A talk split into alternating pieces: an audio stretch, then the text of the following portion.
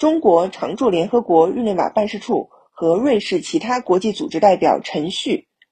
七号在联合国人权理事会第四十九届会议关于斯里兰卡的互动对话中发言，赞赏斯里兰卡政府积极促进和保护人权，反对干涉斯里兰卡内政。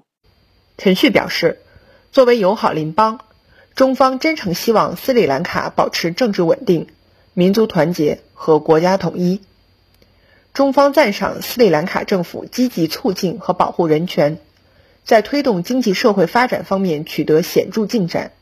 推进和解与重建取得重要成就。陈旭表示，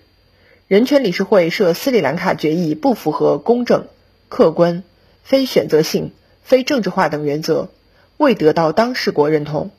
只会对斯里兰卡促进和保护人权、推进国内和解的进程造成障碍。中方呼吁有关方面尊重斯里兰卡主权和政治独立，